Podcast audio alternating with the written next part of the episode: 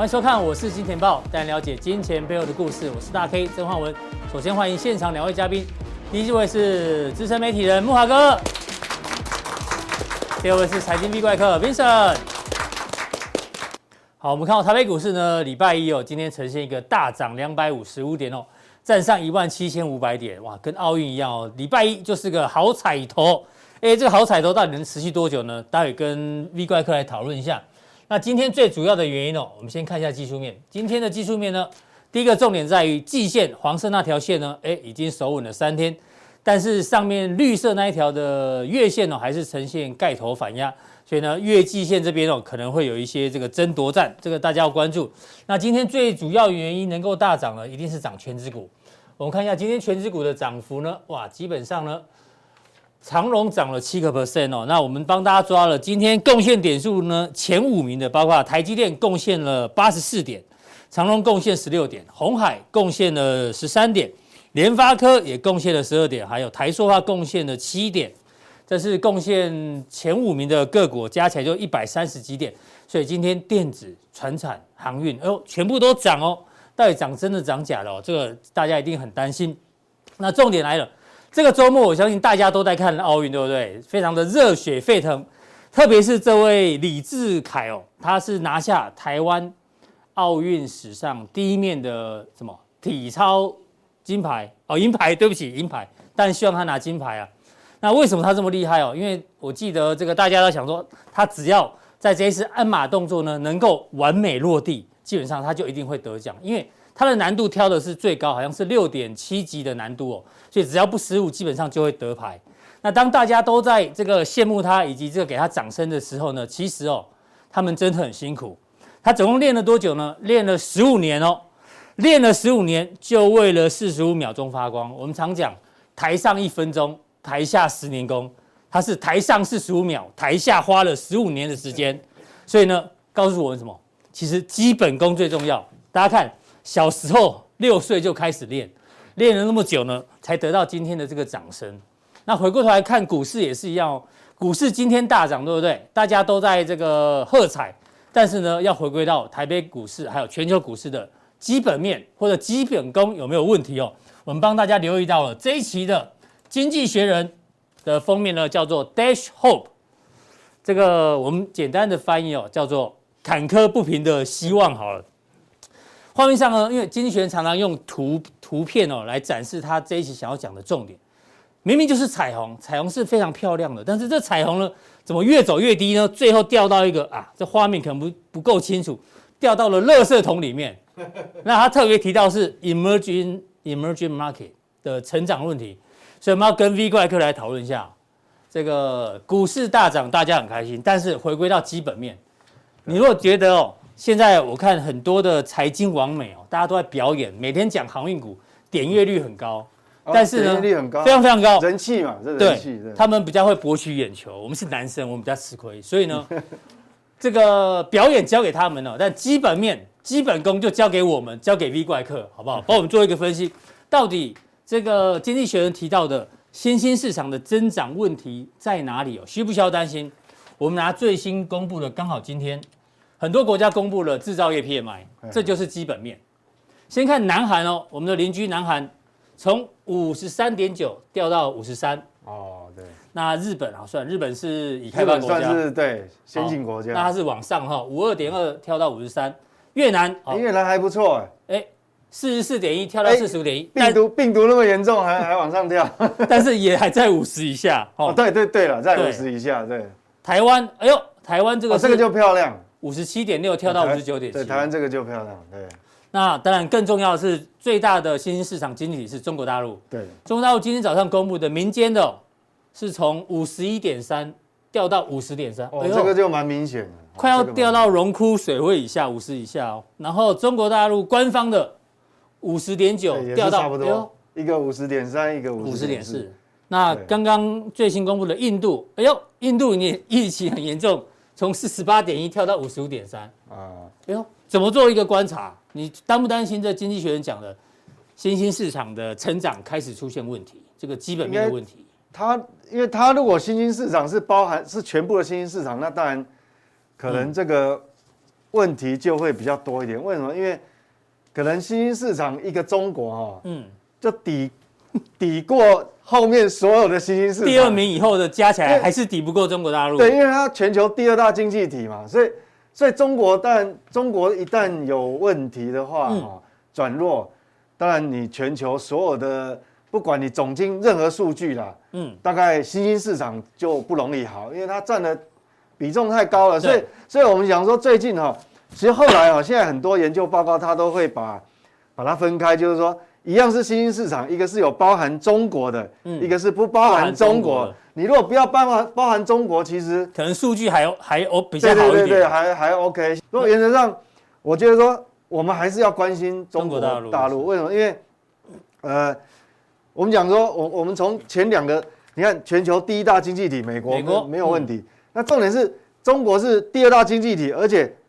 它离我们没有很远，它就在隔壁而已。对，而且哈，我们各位报告，其实台湾哈，台湾的对中国的出口哈，等于占整个出口，等于它依赖度哈，我们四十三个百分点在依赖中国大陆。所以，我们如果要看基本面，我们不只是说，啊，当然跟股市直接联动比较高的是美国，但是其实如果以经总体经济来讲，我们还是要关心中国啦。是，哦，所以这个还是还是对我们还是有影响。那我们来看最新的这个 PMI 数字，你怎么解读？嗯，呃，这个是上个月的，是，这是上个月。那新公布最新的，对，新公布出来，蓝色的是财新，财新是它是采样不到五百家，四百四百八十家的样子，就是比较属于中小型企业。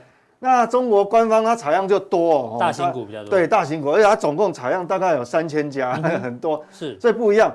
那我们看哈。财经的部分从五一点三掉到五五零点三，这个是蛮明显的，是好一个百分点。好，那官方的从五零点九掉到五十点四，哈，也是往下，所以双双往下。那现在变成说是在这个五十的上面，不过已经很接近，有点边缘。所以这样哈，我们等于说要有一些警觉性，要警惕啦。万一它如果一个不小心掉到五十以下，因为现在很接近嘛，对，好，如果说它一旦掉下去的话，那当然。其实不止对我们不好哦，对全球也影响很大。整个整个什么韩国，因为韩国对大陆的出那个依赖度也是很高啊，什么韩国啦、台湾啦、东协，哦都一样，哦东协。因为大家讲说 G two 嘛，一个就是美国，一个就是中国大陆。对对对，它整个亚洲就全球经济就是双引擎。那现在如果有一个引擎，万一不小心慢慢熄火的话，哦，这个影响很大。对，影响很大。对，那它的这个中国大陆的 PMI 采样又跟美国有点。不一样，嗯，美国是全数很平均，对，那它是有加重的，比如加重计分，哪一个是新订单占百分之三十，嗯，那产出就制造嘛，生产占百分之二十五，这个超过超过一半了，是，这个跟整个亚洲哈，包括台湾在内，这对亚洲是影响很大。那我们来看一下细项，好，我们来看一下细项，既然新订单权重最大，好，那我们当然就要很看新订单，那新订单这样移过来。你看了，呃，上个月是五一点五，哎，这个月确实也蛮明显，就掉到五零点九，还好还在龙窟上，呃，龙窟线之上，不然的话，我看这个很很糟糕。万一掉到四字头，那就真的很紧张，很紧张。对，但是有啊，有四字头，因为新订单里面有分出口的，嗯，跟 local 的内需的嘛，是。那出口的部分就。比较比较不不 OK，新订单出口的部分它是五十以下哦，连续连续两个月对五十以下。你看上个月四八，嗯，结果没有往上跳，还往下掉，变四七点七，都低于五十，所以这个出口的动能哦，嗯，就开始开始去玩。所以这个为什么说他们会降准？对，没错。为什么入股也比较弱？其实这都是领先指标，哎，对不对？对，这都领先指标，因为。你出口转弱了嘛？嗯，所以难怪，所以其实这个数据还没公布以前，其实他们央行早就已经有有这个 data 在摆在他办公桌前面了。对，那他当然那逼不得，他当然只好降准。对，还是要降准嘛。所以这个其实确实是转弱。那另外跟我们亚洲，比如尤其是台湾，像我们出口依赖度很高啊，对大陆，我们就要注意它进口。它的进口。对，我们不能只看出口。是进口的嘛？因为你看。它的进口其实就是相对我们我们的出口，嗯，那你这样看哦，哎，它进口也是在五十以下，哇，也是连续两个月，所以这个还是要还是要小心的哦。对，就是说还好我们都是属于半导体或电子零组件比较重哦，那这这个板块哈，它的需求还是很高。是。那如果不分板块的话，平均其实它进口已经掉到五十以下了。是。好，所以这个还是要留意啦。哈。这个李怪客每次在讲中国大陆的时候，那时候一直提醒我们说，中国大陆有补库存的行情，那个行情还在。对对对，你觉得最新的数字公布之后，补库存行情还在吗？哦，这样可能现在这样看会有一些问题。我看，嗯，它的一个库存成品库存嘛，也是五五十以下。嗯，好，那我们来看一下，我们如果把这个图拉出来，好，你你讲到重点。哎呦，就这张，嗯，这里面最重要当然就是黄色的柱状体啊，因为黄色柱状体是代表啊，是把那个新出口订单，对，啊，不是新订单哦，蓝色是新订单，因为新订单里面有分内销的跟出口的。那如果我们把所谓的新出口订单减掉，嗯，这个所谓的成品库存的话，嗯，你看这柱状体是这样下来，到现在剩下多少？零点一，剩零点一，一直在收敛当中。对，等于说这样来看的话，等于说它的补库存的循环等于是结束了，哦，几乎结束了，呃，几乎结束，已经零了嘛，零了，对，你剩零点一嘛，是，所以，所以这个循环变成说，大概往后面来看的话，大概也会有。好几个月的这个这个低迷期，等于第三季，它它的整个这个基本面就景景气啊，我想景气是比较低迷的，是。啊，这个是从这样来看，因为所以你等于是正式宣告中国大陆补库存行情可能对这边这样结束了，那、嗯、那这个循环就就这边就要休息了，那是。到底这个休息会多久呢？嗯，嗯。那就不一定了，还要看全世界，因为。它出口出口也是要看欧美嘛，对。如果不按照欧美这样来看的话，目前是还问题不大，嗯、所以它应该不会休息太久。嗯、哦，因为因为过去来讲，你看这个打到负的，负的也是要好几个月嘛。是。哦，这个哦，那这也是好几个月。对、哦。你看它趋近于零轴啊，这个比较短哈、哦。但是你你看这个部分，只要趋近于零轴之后，对对对，都会休息一下。对对，所以这个地方就是说，呃，我们确实哈、哦，这个地方如果说。呃，上市贵公司，我们回到股市来讲，嗯，上市贵公司，如果你是比较依赖大陆的内需的，嗯哼，像半导体还不会哦，半导体它是组装完，它又出口到欧美，对，呃，还问题不大，但是有些部分可能就是哦，它的动能就会成长动能会变低。哪些台商营收占比在大陆比重比较高的，可能要稍微留意一下。就是依靠它内需，内需为主，呃，依靠它内需比较比较重重，所以这个地方我们就要相当留意了啊。那当然，我们讲说，既然既然如此，它的这个整个经济的动能，我们讲基本面的动能转弱，嗯、所以你看哦，配合你看，事实上，哎，它也盘出一个头部，然后跌破，真的有时候很巧，对。哦，你说巧，哎，真的就是这么巧，嗯，好，那当然，当然这个地方就是说，它这边做一个反弹。好，那到底能不能暂时列为跌升反弹嘛？对，这也是跌升反弹。嗯、这个我想要打一个底部，那也不是也需要时间。对，因为这个颈线确实是跌破了。它唯一啊，大概我看大概，但它也不能说所有行业都不好了。嗯，它唯一的板块就是说在半导体有关的，它还是很旺。哦，对，它那个中芯国际其实最近还蛮强的。对，还是很旺。嗯，哦，所以说那其他的内需可能就会有一些问题，但是以半导体来讲，它还是跟出口关系。因为半导体都是科技嘛，嗯，所以我们看相对的深圳就就比比比上证强哎，比上证强，嗯，然后最弱是什么？哦，你如果看那个 A 五十指数，那就哇，那个已经到右右下角中的右下角。对对对对，为什么？因为它现在在管制不在打压这个不动产的这个这个行业，其实已经已经弄很久了，是。所以你看整个银行体系多少还是会被影响。嗯哼，你看这个什么恒大，呃，以恒大为案例啦，你看。现在银行体系变成说会存在一些可能有可能出现的呆账，嗯哼，啊，那所以这个东西就是我们要留意。所以是。看过去的话，这样，呃，如果有交易入股，嗯，或是你基金有入股投资的人，哎，可能短时间就会比较辛苦了，对，嗯，对，但但这个是有利于空手的人呐，就是你想进去还没有进去的，哎，空手的反而掉下来可以可以，对对对对，就是说他他可以有很长的时间，他可以。可以布局啊，这这个是，那是中国。那看中国，但我们讲说全世界跟我们股市联动最大还是美国啦。我们还是要回头看美国，关注美国。当然现在还是财报周嘛。对对对。当然几个重大的公司的财报已经公布，大部分都公布了。我们小编很认真，其实都是利多，每天有没有新的财报都帮大家做一个更新。嗯。方向只要是出现橘色的呢，都是优于预期。对，都比这个原本的预估来的哎，全部都优于预期，但是指数已经在那边休息一段时间了。就是其实股价，我认就是好像我们俗称的哦，投资人也知道，就股价会领先，对，有时候会领先，领先这个预期。那我们就来看一下哈，如果我们举这个代有代表性，比如说标普五百，是。哦，标普五百这个是获利嘛哈，嗯，获利优于预期的比率，哎，我们来看哦，整体整个标普五百家公司来看哈，绿色这个绿色是代表优优于预期的，对，那这深色的呢是低于预期，财报公布出来的获利是低于预期的，嗯，那持平呢就是黄色的，是，那你看哦，就全部都是绿色的比较长啊，对，但这是不同的行业，不同的产业别，对不同的产业平均值在这里，对对对，那那优于预期的最最明显当然就是这个所谓科科技。科技板块，对科技板块啊，所以你看那整体健康板块很厉害。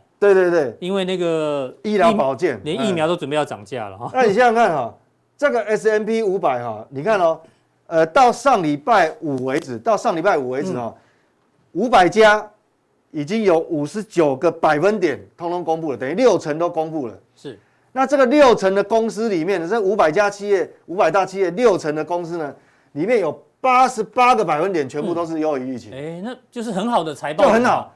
对，第二季非常的漂亮。对，所以说这个东西，哦，那这个就有联动说，假设你重点是股价对这个财报这么好的财报，嗯，的反应是什么？是，那这是优于预期嘛？百分之八十八的公司是优于预期。对。那另外我们看了，这叫年增率，是，好，一样是获利，获利的年增率，年增率。那如果以 S M B 五百五百家公司的年增率，在呃一个月前六月底的时候。预估年增率哈，就整体好，它公布出来财报那时候预估年增率会是六三，结果按照目前已经有六成都公布，五十九趴都公布了，是，哦，来到八十五，比去年同期成成长，但去年基期低了，对，好，很特别。那这个八十五等于是创金融海啸以来的记录，嗯哼，好，那那现在重点来了，就是说我我常跟投资人讲，就是说哈，这个我呃讯息很很重要，但是我们要看讯息。重点不是讯息本身，而是股价对讯息的反应。反应，嗯。那如果说哈，你现在已经有这么多公布了，但是我们以道琼来讲哈，是，它已经在这边，其实它的最高点应该是在这一根，大概在一个礼拜前了。对。啊，就就再也没有创高，就一直过不去，连续五个交易日都没有创高，这么多利多。对，这是道琼，因为过去一周都是重量级的哦，都重量级财报都优于预期。那纳斯达克也一样，你数一二三四五，你看。也是五天前或六六个交易日前是最高，见到高点。那你看哦，已经上礼拜有这么多的财报利多公布了，它竟然推不过去哎。对啊，怎么没有像这样用喷的哈？对，就除除了亚马逊不好，其实大部分都是优于预期啊。嗯，好，那很显然，你看在这一波它就已经提前反应了。是，好，那这就告诉我们说，短线。那接下来我就要讲我短线的看法，就是说，以经验值来讲。我们讲说，当你这么多的利多出来了，嗯，结果反而，反而它没办法再再创高了，那代表，其实短线你，我反过来讲好了，嗯，短线你的指数要再创高，你就要更大的更大的利多，可是现在要去哪里找更大利多？对，你要更大利多，好像不好找，不太容易耶，因为 FED 后面就要讨论要不要缩表，是，或者是还有一种可能，嗯。呃，还有一种可能就是说，呃，今天晚上美国公布的 PMI 哦，今天晚上，对，我们刚刚这边忘了提醒大家，对，如果说今天晚上的 ISM ISM PMI 哇，公布很好，好，前值是六十点八，对，预估值是呃，对，六十点六，预估值六十点八，对，希望冲高一点啊，好不好？对，问题是才有可能问题是更大的利多，对，问题是现在有一个吊诡的问题就，就、嗯、就是说。我们在看这个哈，是。我们在看这个指数的时候，嗯、我们就要更大的利多嘛，因为你财报利多都推不过去。对，那基本面还有什么更大利多？我们刚刚讲 PMI，哇，很亮丽，嗯，但是又卡在一点了，如果你太过于亮丽，缩表了，那大家觉得钱又要变少了，哎，缩表，所以现在很尴尬的问题。所以我的，其实你意思说，其实很难找到利多，对不对？对，出来，对，很难找到利多，找利多，但是，但是你也不能有太。太夸张的利空，因为经经济数据的利多，在 FED 会变成利空啊。对，现在就这样，所以这个很矛盾，这个这个很矛盾，尴尬尴尬。对，所以原则上，我在这个地方哦，如果呃以我自己来讲，我分享就我我会暂时观望，就不会很积极操作了，就就要做多的话是，好，那所以你才这么多的财报利多刚公布，你你已经反映了嘛？那短时间你要再创高的几率当然比较小，所以我我的建议是说，还是要停看听。当然我我是呃我不会做多了，但是我不一定放空哦。嗯，我不一定去放空，先观望就对。对，我观望，因为两大经济体你觉得都有一点点对嘛？你看你美国也是这样，对，在中国也是这样，所以那那回到台北股市一样喽。今天即使大涨。但是你也觉得要稍微，今天当然还好，是化解了危机，是，这是非常好。它化解危机，原本你这个反弹哦，感觉是要失败，是。但是你今天一个红棒是把前面吞噬了一二三四四个交易日的 K 线全部吞噬，是好现象。但是如果我们观察观察前面的这个美国跟中国大陆，美国跟美国，因为美国跟中国大陆来讲哈，那。美股短时间创高的几率，那我的看法是比较小，嗯、是好，但但我有可能看错。嗯哼，那中国基本面又不好，所以感觉我们应该也是在区间整理。我看、嗯、我看要直直上去，好 V 转去攻一万八，可能几率暂时不大。是，嗯，暂时不大。我认为说，可能哈，在在未来的两周的时间，至少要花两周的时间哦，去逐逐这个底部。所以现在的操操作策略，你会看比较多，但是。对，滑鼠按的比较少。对，就是说观 哎，观望啊，观望多多看少做。因为哦，虽然我我我的研判不见得完全正确啊，但是我我目前现阶段做法，我会比较呃停看听了哦，比较。这个是你对大盘的看法。那讲到大盘，今天航运股好像又火起来了啊。对，我们直接从航运股来帮大家解读一下。我们来看一下长荣的日线等级有没有什么惯性改变呢？原本。上礼拜四是很明显惯性改变，但是礼拜五又跌停哈，一个黑棒又把它吞掉，变成，那你这样这边改变，这边改变是，那今天还好收个红 K 是，那这样怎么解读？变成说它就是一个区间的整理啦。嗯，好，那如果日线我们感觉可能看的还不是很清楚方向，那没关系，要粘在这里就对了。对，来看一下，那我们叫周 K 线，嗯。那周 K 线就很明很明显了，就是说哦，它惯性完全还没有改变。嗯，从这一这一根下来，你看这样下来，低还有更低。对，第二，所以这个哈，那我觉得这个走势哈，要怎么来来推敲哈？应该讲，我的看法是哈，这个我分享给我我的看法是，日 K 线来讲，它大概就是来来回回好在大概在就是横一个横向的狭幅震荡。嗯，好，那。都会应该都是在这个范围附近啊，是，但是并没有不好，为什么没有不好？其实各位看好不好？这高低点距离很大，嗯，那这高低点距离比较比较小，小，那你你一旦撑过这礼拜，嗯，撑过这礼拜，只要是收在这个附近，是，你下礼拜很容易稍微涨一点点，是不是惯性就改变了？哦，所以这个礼拜还有四个交易日，对，所以这个礼拜其实整理不是坏事，就让它整理，最好是整理，然后对你不要涨，不要不要涨太多，不要涨太多，接近在这个上缘的部，哎，对，就就就类似今天今天的高点这附近，这样就可以了，这样是最完美的，对，因为你顺便让筹码沉淀了，嗯哼，好，筹码沉淀，因为你如果其实哈，我想航运股、钢铁股都一样。它现在唯一的缺点就是筹码筹码的问题，对，所以还是让它沉淀一下。好，谢谢这个 V 怪客对于航运持续的一个追踪，日线等级跟周线等级。那另外呢，今天半导体很强，刚前面提到台积电有没有？对，台积电今天贡献了八十几点。哎，这个是联电，哎，这个联电今天反而没有涨。对，这个其实我觉得说，如果以基本面的角度哈，嗯，我认为它都还有涨的空间呢。是，那也许是。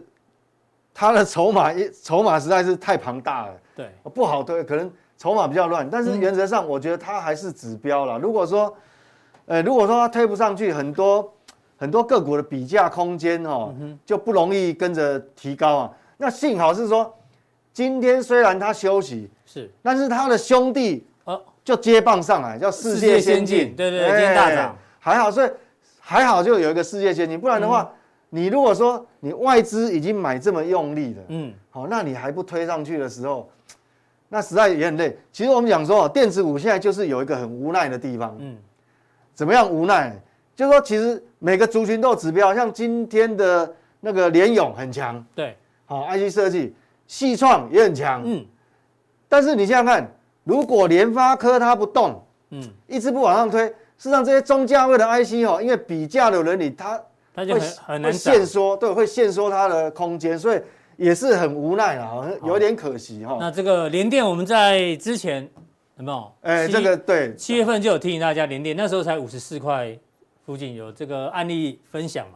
对啊，啊，现在是上去，但是感觉这走的速度没有想象那么快啊。那我但是我觉得说，呃，应该还有机会，因为毕竟下半年它是旺季嘛哈。那另外一个，哎呦，这是什么时候？七月十五号的加强定范例来到。呃，这是哦，台积电供应链，台积电供应链，圣一，哎，圣一，那时候才多少？一三六点五的范例，现在对对对，哎呦，一五零了呢。那时候我们在举那个范例的时候，嗯，我们还特别跟投资人讲哦，如果你是习惯做很短线的，嗯，好了，因为这种这种股性哈，它是属于比较没那么活泼，不是那种每天会大涨大跌，哦，股性不活泼，那你。你你就要变有有耐心的人，对。对。那事实上其实也是值得等待了，因为我们讲说下半年行情在那边整理，它既然可以对过高嘛，过高拉出去，就像大 K 讲，大 K 说，因为下半年电子股本来就有主场优势，嗯，那这主场里面哦，半导体又是主角，嗯，那我们知道，既然半导体制造不管联电、台积电是主角的话，那代表它的。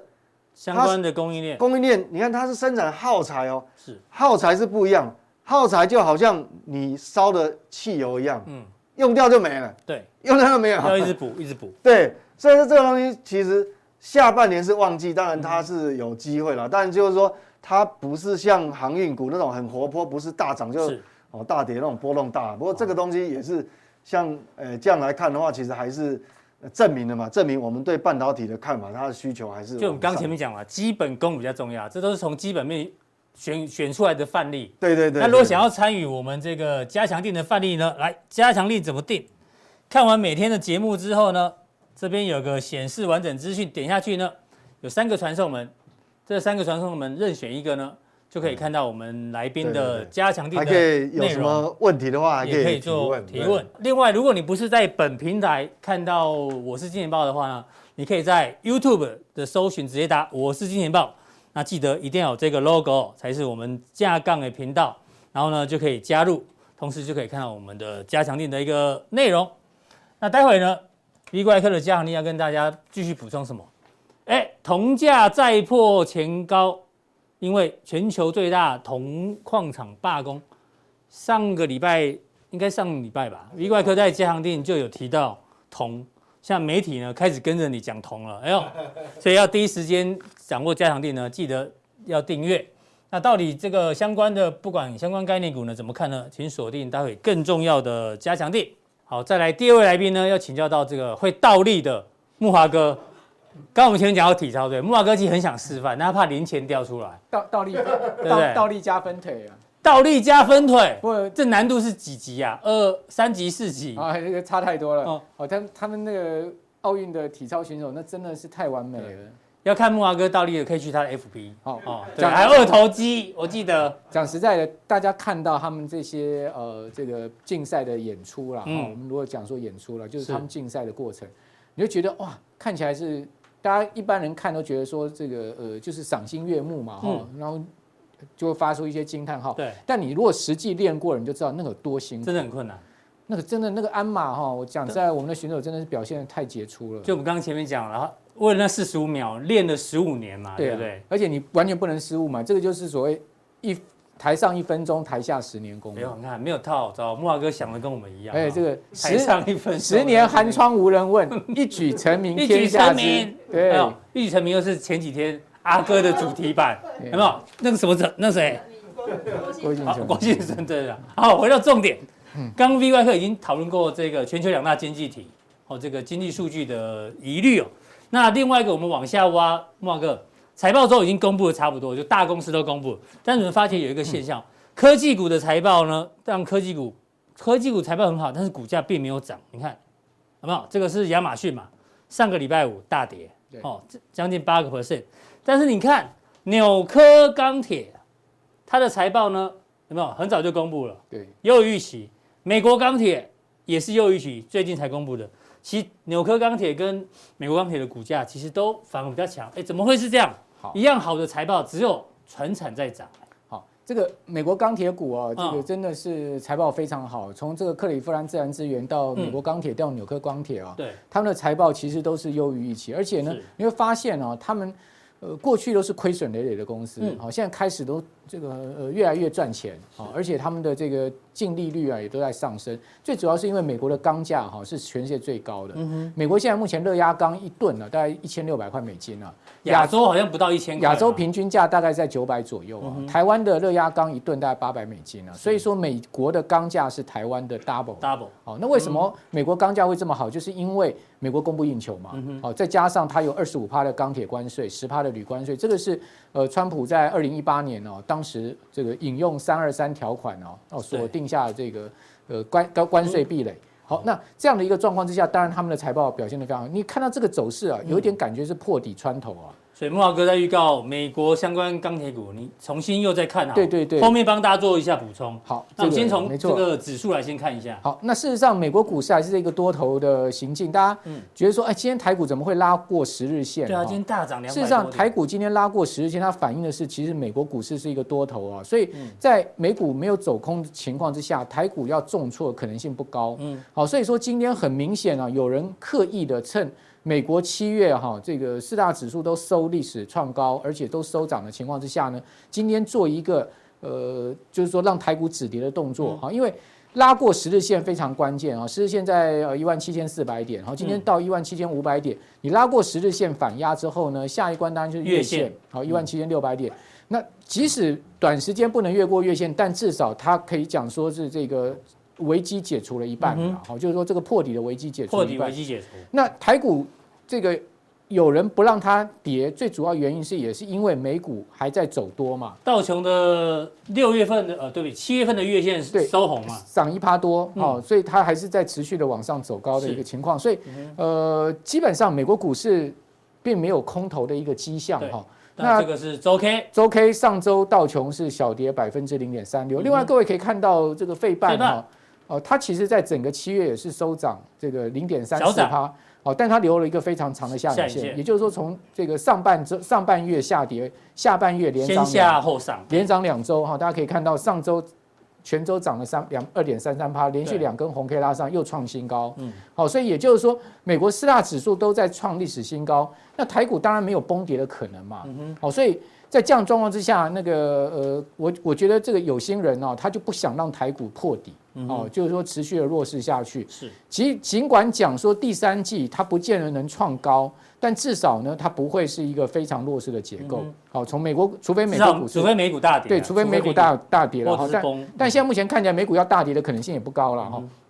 好，所以说第三季我个人比较倾向哈，它是一个区间整理的行情。是，那等待第四季再做拉升。好，第四季的传统旺季来之后，第三季整理，第四季有机会再攻。因为过往三十过去三十五年台股的八月、九月、十月哈，呃，过去的记录啦都是涨多跌少。对，哦，就是说上涨的年数少，下跌的年数多，而且平均八九八九十月，它过去三十五年加权指数是负报酬。负报酬，对，是负报酬。好，这个所以第三季通常第三季不好操作，好，所以说第三季我个人比较偏向是高出低进，好，这个整理的盘势。好，那留有留留下来这个第四季再创高，好，因为你七月这个加权指集中交易场已经创了十二兆多的历史天量，对，十二点三兆，你当然是要休息一下，对，好，所以在急攻也并不是太好的一个策略，哈。好，那呃，另外各位可以看到，美国十年期国债殖利率呢，在这一波曾经一度跌破一点二嘛，哈。那代表什么？代表债市它其实是从四月以来，它其实是走一个这个多头。嗯。那代表股债双涨，股债双涨什么意思呢？就股债双涨就代表美国的资金面非常的充沛。是。好，所以说资金面充沛的情况之下呢，市场资金就各取所需，好，风险偏好的进到这个股票市场，然后呢，这个呃风险规避的进入到债券，然后或者说我这个平衡投资，我股债都有，好，所以说呢，在钱很多的情况之下，你不用太担心股市会崩盘了哈，除非美国联总会突然这个转转鹰啊，要缩表要升息。不过我觉得这个可能性很低，是因为最近美国的经济数据并不支持美国联总会采采取太激进的动作。好，那钱很多的情况之下呢，在美国股票市场的话，我们就可以去注意啊。你可以看到美钢这一波拉上来，对，跟刚刚纽科很像啊，有一点是要破底穿头的味道。好，它是连续拉了这么多根红 K 棒，对，这个跟过往的这个几波行情不太一样，惯性有点改变，哎，惯性有点改变，而且是拉过季线的反压。